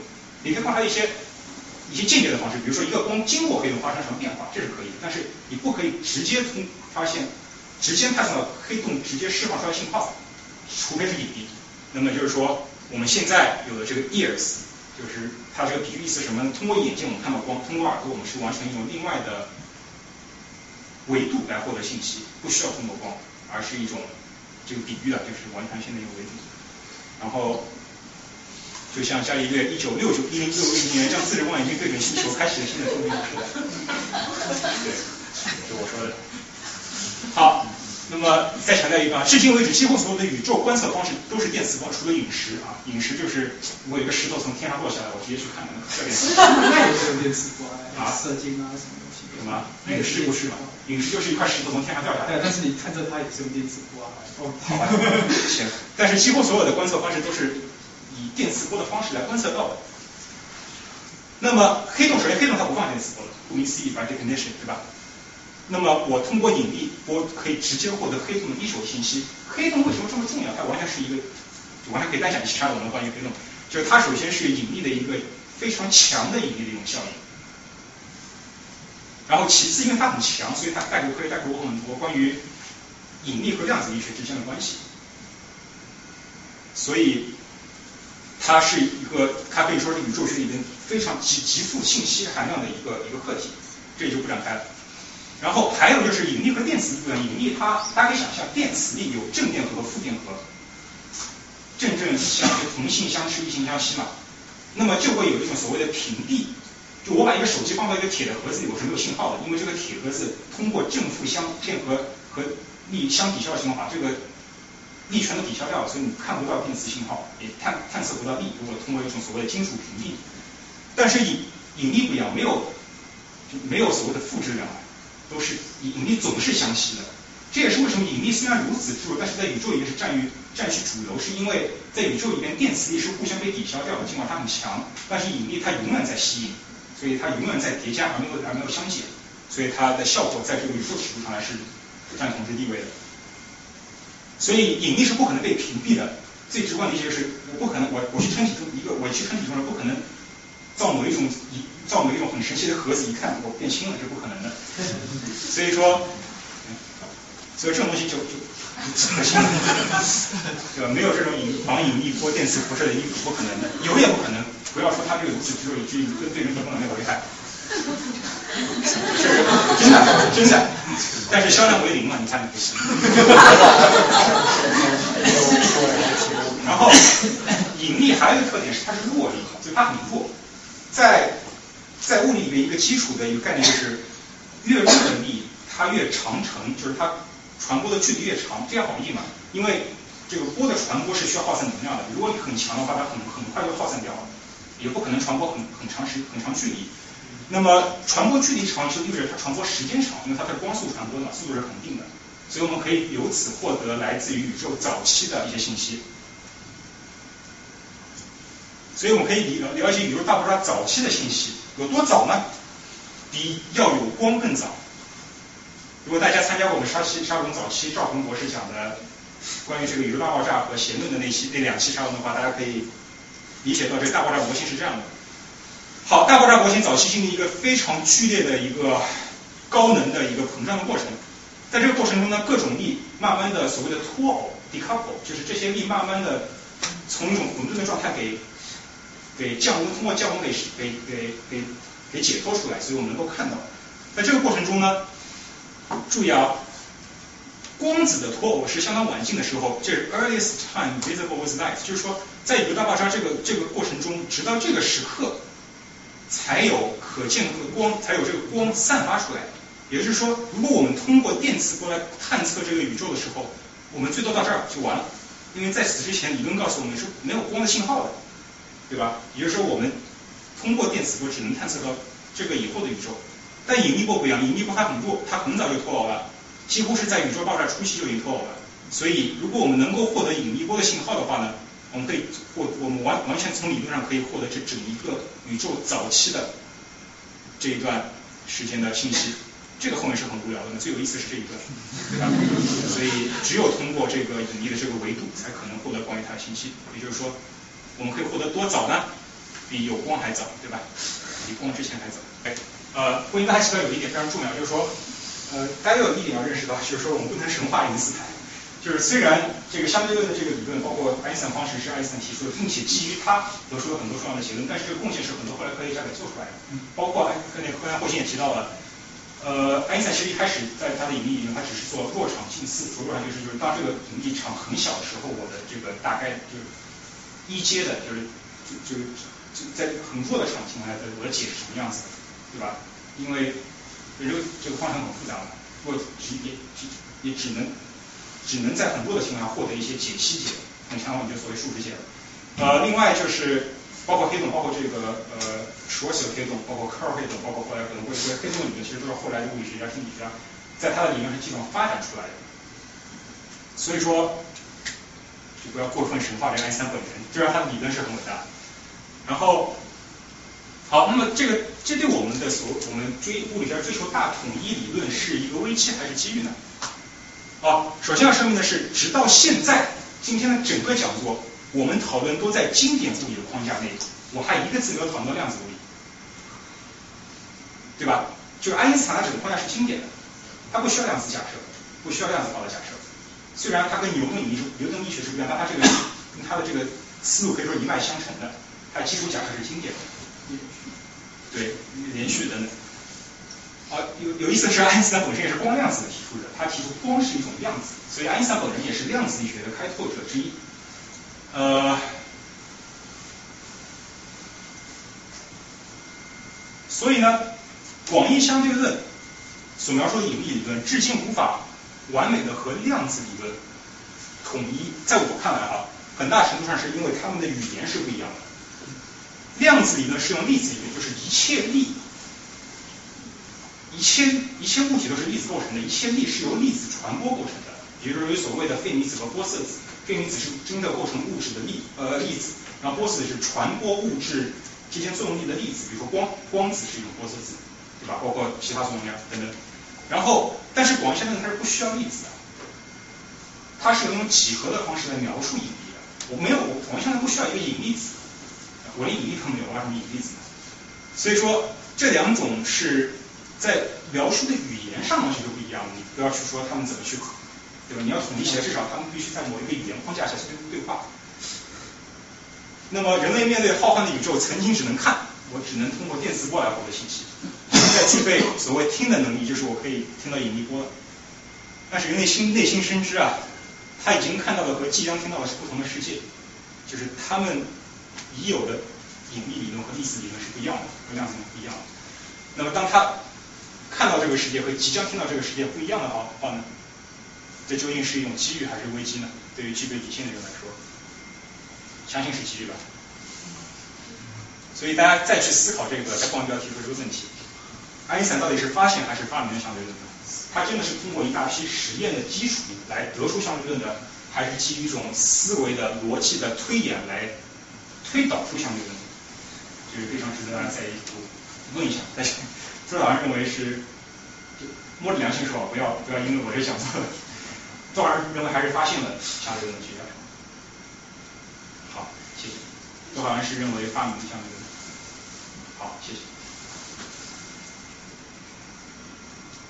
所以大家可以去想象，如果你是爱因斯坦，就是曾经爱丁顿爵士在那个一九一九年发现这个做出这个水星不是那个日全食的实验的时候，有人很兴奋的跑过去跟爱因斯坦说啊，这个爱因斯坦老师，你的这个理论真的是正确的，恭喜你，爱因斯坦。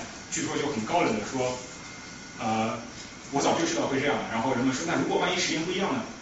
啊，然后爱因斯坦说，那很遗憾，我的理论依然是正确的。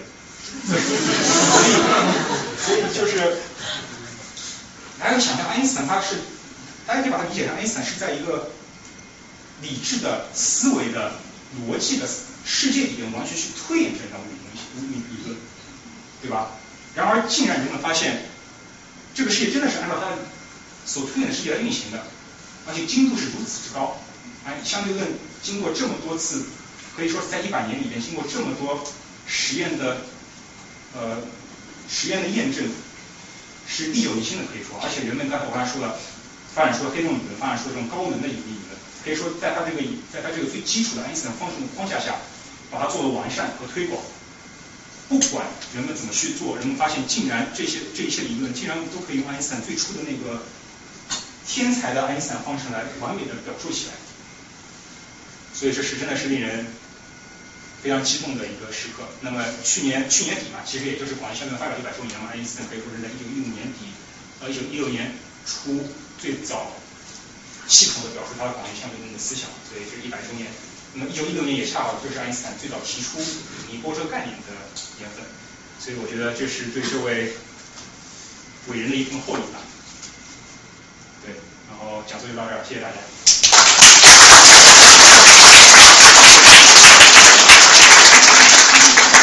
还有什么问题吗？哦，你要提。对对，啊，请。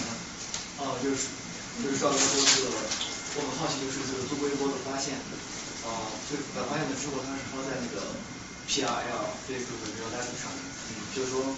啊，对于这些物理学，他他就是说，呃，证实这个通过这个通过这个多微波来证明这个广义相对论论这个理论的正确。他是如何选出来选择这样 P R L 这个期刊，没有肯定是和斯坦克影响因子很高。因为 P R 首先是个学术期刊，它不是一个科普器。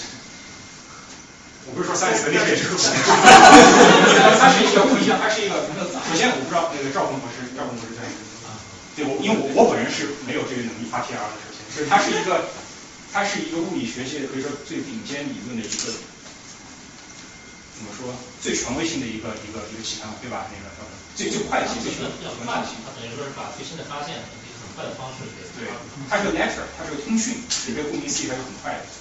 所以就是，反正作为物理学家是把发表 PR 作为一生的一生的追求吧。反正我是没有发过。对，好，非常感谢赵兄的演讲。然后有一个问题想问两位赵兄，然后就是我因为我不是专业人士，然后发现这引力波以后就是全都是赞美的。我就是想，就是从你们专业人士角度，有没有即使最微不足道的质疑，不管是对数据还是说有更好的，比如说比这个更好的理论来拟合这个数据的？我觉得首先我不是专业。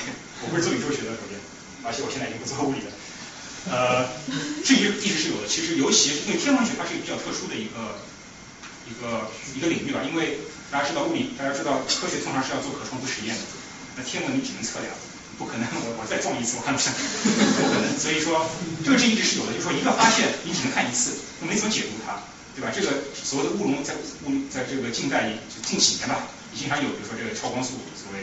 再比如说这个所谓 BASIC 这个所谓这个这个引力波闭膜的发现，其实很有可能是一个乌龙事件。这个是呃这个是不排除可能性的，就是说呃那即使即使是他们也会发生这样的错误，不要说我们常人了，在理解上可能会也会很认可，就他们已经排除了很多可能性了，已经在这一期间也依然可能会排除。所以说质疑肯定是有的，而且也有人说，哎这个这是不是循环循环论证啊？就我刚才提到的，就是说你既然这个整个模式都是基于广义相对论提出来的。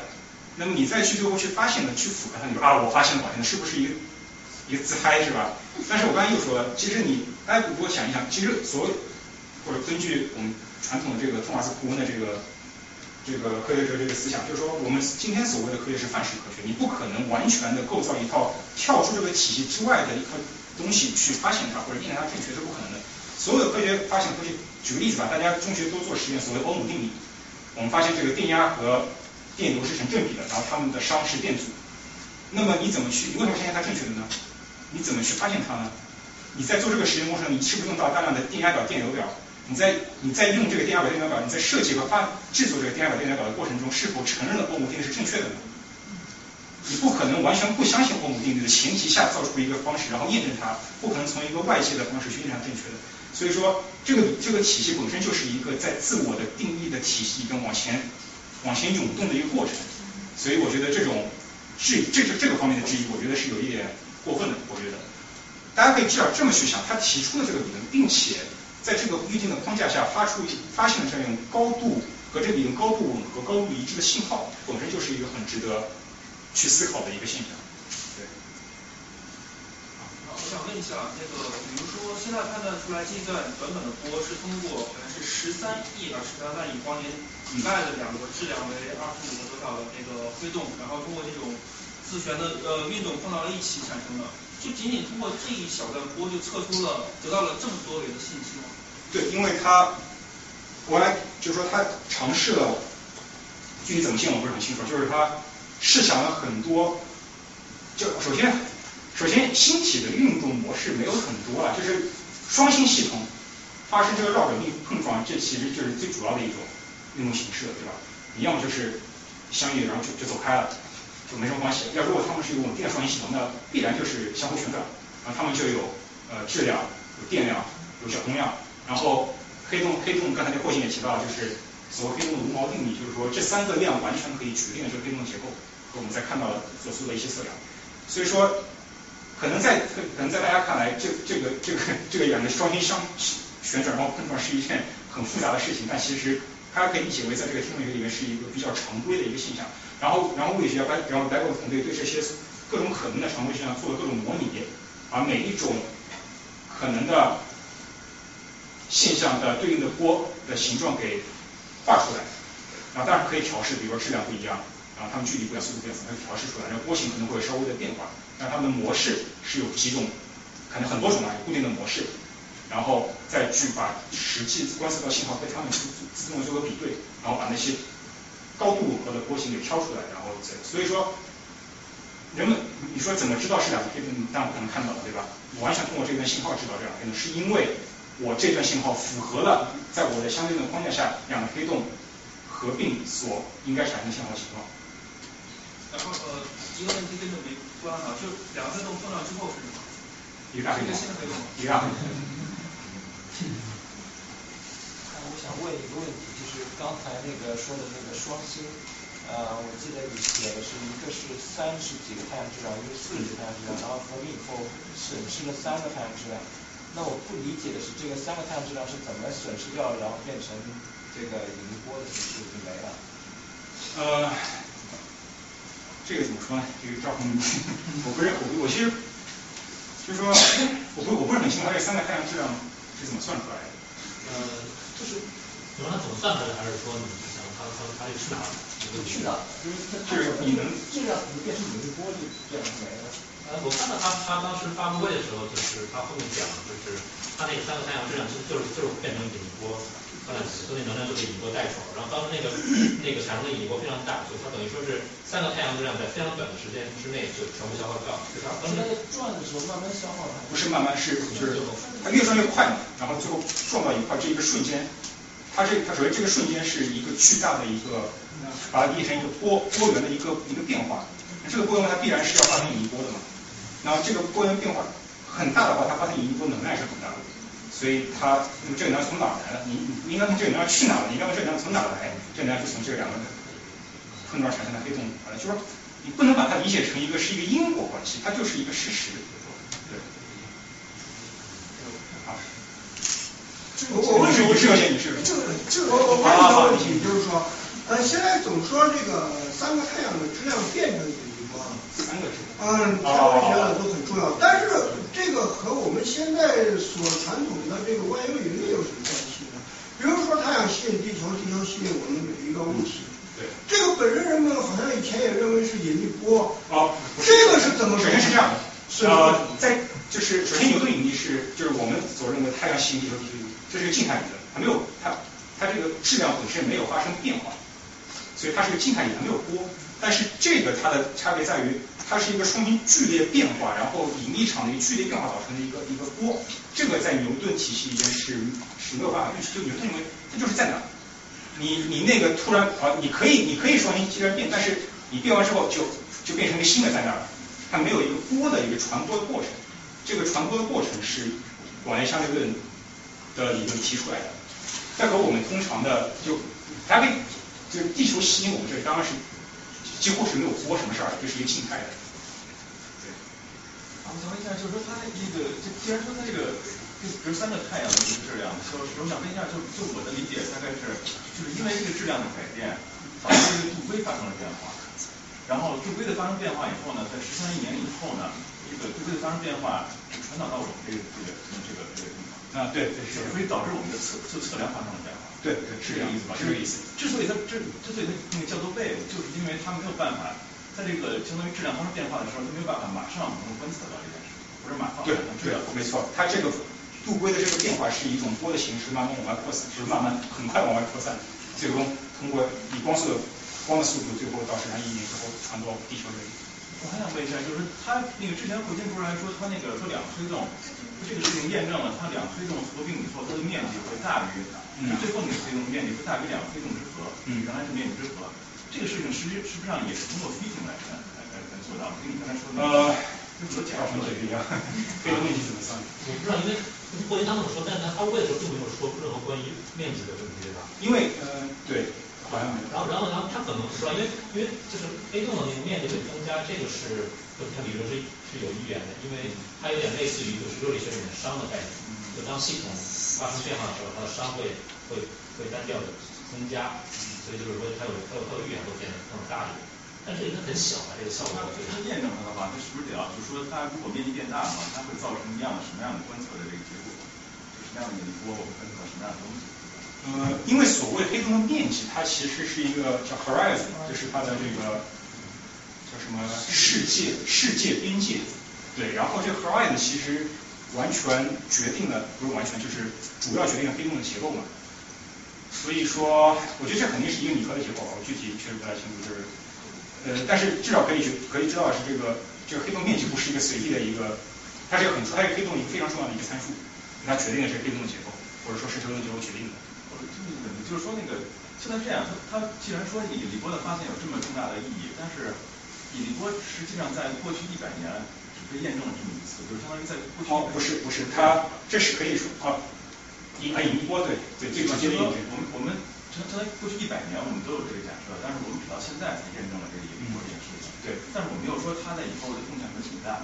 引力波这件事情被观测到的频率如此之小，嗯，在在未来，所以它才它才重要，因为它开创了一个里程碑嘛。就你可以这么说吧，呃，首先从这个这个事件告诉我们，首先关于两件事情，首先，LIGO 的探测器是好用的，其次，LIGO 探测器，LIGO 就是说，我们以后再探测到新的东西，我们是有我们是有信心的，对，我们是可以相信它的。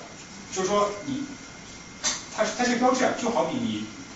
做任何事情，你第一次观测到一个信号，从此你知道，哦，我这不是在瞎摸，我真的是一个，我真的是一个，就是真的是可以把它作为一个有就有有依据的一个一个一个一个手段来来研究的，这是这是不一样的，对。那所有测量各种。因为 LIGO 这个系统的话，它实际上在最近几十几年时间，它花了大量的这个精力去把它慢慢的对把那些 noise 数据抽出来对对对，它其实也是最近这个系统本身的精度有很大的提高。对对，而且因为对。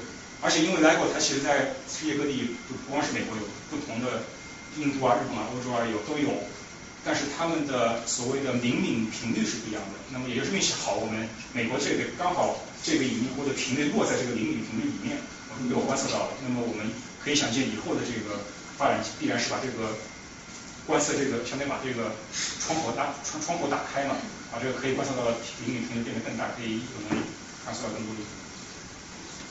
哎，嗯，是。啊，我就想到之前一部很火的电影《星际穿越》中，宇航员 Cooper 就是他掉入到了一个五维五维空间里面，然后他就是通过引力波向他的女儿诺诺菲在不同的时期童年、少年以及成年之后发送信息。那我们就想，这个引力波的发现是否也给我们提供了一个人类以后科技上面、应用方面新的传递信息或者交流的新的？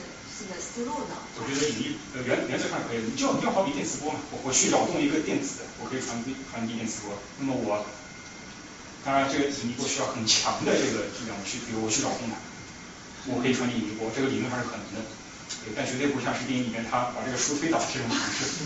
对对对。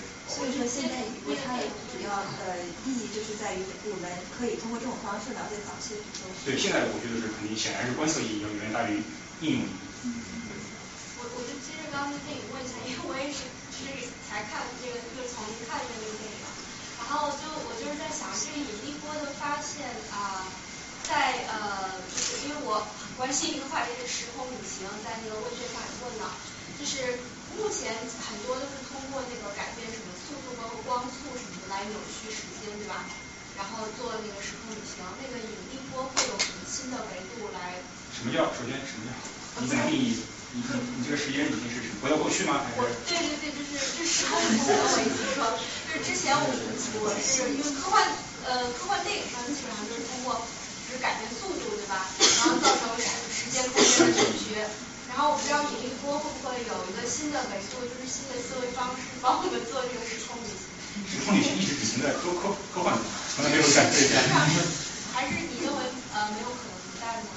就什么叫时空旅行？就是你逆着，就首先是这样，首先物理里面最基本的一个假设就是因果性啊，这是不可以，这不光是物理假设，和逻辑的假设你是不可以被打破的。那么如果你可以所谓的回到过去，你可以所谓的沿着这个时光追回到，就时光锥的下面，那你这个因果性不就被打破了？也没有证明不是的。老师，对他他只是在科幻科幻领域里面。我来问问题，呃，今天的那个马先生在讲的时候，呃，说今天下午有活动是讲引引力波的这个研讨会，呃，没有没有没有研讨会。现在就有几个旁边人就在说，有一个是在呃别人家里面做那个呃做做做家务的那个阿姨就说，她说这引力波跟我们有什么关系？就是就告诉你们不要去买防引力波辐射的衣服。那我在想问一个问题，就是引力波的发现，那么对我们这一些这个就是民众的生活会带来什么改变？然后它难道是就是现在目前仅仅是停留在这些你们做研究学术方面的这一些方面？那么对于这个民众生活有什么改变？我想知道这一些，因为他他对民众的改变等于零，他对民众的改变等于零，就是完全没有改变。他他就是就是一个至少目前来说是一个观测意义上的改变。它确实在可能在长远以后，我们可以发明出所谓引力波信号的传输方式。可能以后手机不需要用电磁波了，没有引力波。但是至少在目前来看，还是一个观测宇宙观测意义上的一个一个一个意义吧。对对。啊，我想问一下，就是呃，你刚刚说的那个引力波屏蔽那是不可能的，因为我们宇宙中不存在负质量的东西。但是我我之前看看过一些科普的，我看就说存在一种奇异物质，它的质量为负。呃，就说如果如果有用这种奇异物质的话，是不是可以造成对引力波进行辐射，然后进行屏蔽？然后还有还有就是说，呃，那个开始那个星际穿越不是有虫洞吗？然后后面看了一下，就是那个 Keep Keep 做那个教授他说那个啊要制造虫洞的话，就需要一些奇异物质，就质量的物质来维持它的那个那个虫洞那个紧紧紧张张着。所以我知道，对对对，我知道你对这方面 我不太了解。赵凡什么日子赵凡？赵博士？什么？是奇异物质？什么？是奇异物质？不是奇异物质。是吧？我我没有看那个，是那个负质量的，是那个什么？不是，这是我看维基百科上写的奇异物质。没有，现在没有没有假设负质量的，现在没有理论假设是要被它质量为负，不是不是 K 我在维基百科上看的。行，呃，再再问最后一个吧。说黑洞其实不能够观测，因为它不会放光。但是我们所有的照片上，黑洞就是一个大黑洞在那里。对啊，你观测的是它外面。对，所以说现实，如果我们用眼睛去看，可以看到一个黑洞的话，就是一个黑的在那一块，是吗？啊。对。那就是其实是可以观测的。我们就是你这么想的，就是你真的用眼睛去看的话啊，因为黑洞质量如此之大。它光线绕过它时候会被它弯曲嘛，所以你就可以想象是一个透镜，你可以看到有光，所以光来自于它来自它后面，所以很有可能出现的情况是你看到的是仍然是亮的，但是你不知道它后面有个黑洞在那边站着。那就是那种照片其实是不是，这些照片都是模拟的，还没有地方。好，那个结束之前再讲一些简单后期吧。首先在准备这个上面的时候，我发现了一个非常好玩的 有网站叫 Einstein at Home，就是说。它是一个分布式计算的一个一个平台，任何人可以下载这个软件，并且获得来自于 LEGO 的数据进行计算，用自己的电脑的闲暇资源进行计算，然后把结果发布上去。然后，呃，他这个计划当然没有直接的导致这一次引力波的发现啊，但是他在他是大家大家如果注意这个符号，这是二零零五年被定被认定为国际物理年，因为是爱因斯坦发表狭义相对论一百周年。所以是二零零五年呃建立的这样一个计划，叫爱因斯坦 Home。然后呃，因为来我刚才说了，首先相对论它如果要计算上计算广义，就计算引力学的话，它计算是极大的。其次呢，要进行这个信号的匹配，信号处理的信息量是极大的，包括我们机器学习啊等各种信号匹配。所以它这个是一个所就是一个重头啊，就是说大家如果你的计算资源有有多余计算资源，你可以分担它的一部分计算计划，呃计一部分的计算任务。然后这个计划其实从一五年开始到到啊到反正在到现在为止已经有过很多关于天文学的重大发现是由这个计算做出来的。呃，如果大家感兴趣呢，可以 我没有跑过，来，赶紧可以下载下来帮我看。然后后来呢，有热心网友告诉我说，刘慈欣的球状闪电里面提到的叫 SETI iPhone，就是说一个也是一个重也是一个分布计算寻找外星，它是就把这个寻找外星文明的这个计划给分布到大家的计算机里面去做，这个是真的。啊然后这两个都属于呃伯克利大学的一个叫分布计算的平台，然后这个叫 BOINC，然后上面列出的有各种可能的分布计算计划，涉及到天文、物理、化学、生物、医药、认知科学、地球环境、数学、计算、游戏，然后等等等等，呃，就是各种各样的。大家如果有感兴趣的，可以有有有一种参与感的话，可以去下载这个。这个 SETI 我觉得是脑洞最大、意义最小、最浪费计算资源的一个。然后呢，啊呃，推荐东西吧，爱因斯坦的这个第一个纪录片拍的非常好，这个 PBS Nova 是做纪录片做的非常极致的一个。啊，这是一个爱因斯坦相当于一个自传型的，不是一个自传，爱因斯坦的一个传记类的纪录片了。啊，画面做的非常好，这个我会放放到网上。这个这个是 B 站的 B 站的链接。啊，新闻发布会很多人问我。对，呃，书呢，我这是主要参考相对论的意义，虽然这是相对爱因斯坦本人写的最普及的一本读物，但是还是充满了大量的公式，所以大家可以看看前言。然后包括每一章的前言啊，每一章包括相对广义相对论前言，还有他怎么去思考这些东西的，这是他本人的表述，可能和我们今天的表述来看不一定正确，但至少是他最原始是怎么产生相对论这些概念的表述，作为一个科学史读是这样理解的。科普书呢，因为我本人不是科普书的受众对象，很显然，所以我是从中学上上完中学就不看科普书的，所以让我推荐科推荐科普书是很为难的。那么我只能说，我觉得口碑比较好的科普书呢，就是哥大呃 Brian Greene 贤论教授写的一系列科普书，呃有三本吧，好像比较有名的，大家可以去搜一下，这这是哥大的教授。呃，行，那今天我们到这儿吧，谢谢大家。